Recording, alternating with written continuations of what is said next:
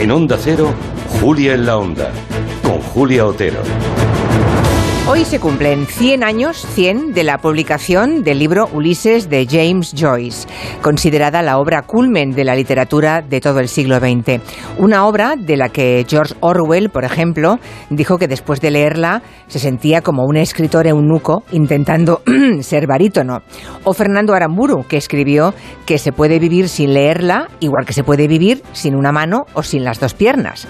Curiosamente, es también el Ulises de Joyce uno de los libros sobre los que más se miente digamos que en entornos ilustrados. Mucha gente finge haberlo leído porque reconocer lo contrario les dejaría en mal lugar.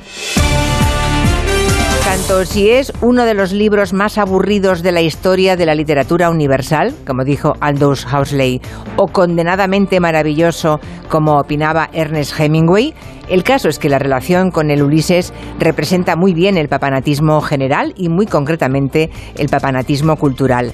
¿Cuándo un libro tan aclamado como poco leído debe considerarse una obra de culto, una obra imprescindible? quién y cómo decide qué obras nos deben gustar y cuáles se pueden ignorar. Quede claro que el centenario que hoy se cumple de esa obra de James Joyce es solamente el punto de partida, no es el tema de gabinete, pero es un punto de partida, una buena percha sobre la que construir el debate. Por ejemplo, Preguntas provocadoras. ¿Es pecado no haber leído El Quijote? ¿Puedes decir que La Gioconda no es una obra maestra?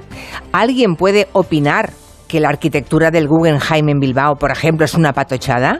Nos lo preguntaremos en tiempo de gabinete con Juan Soto Ibars, Elisa Bene y Juan Manuel de Prada.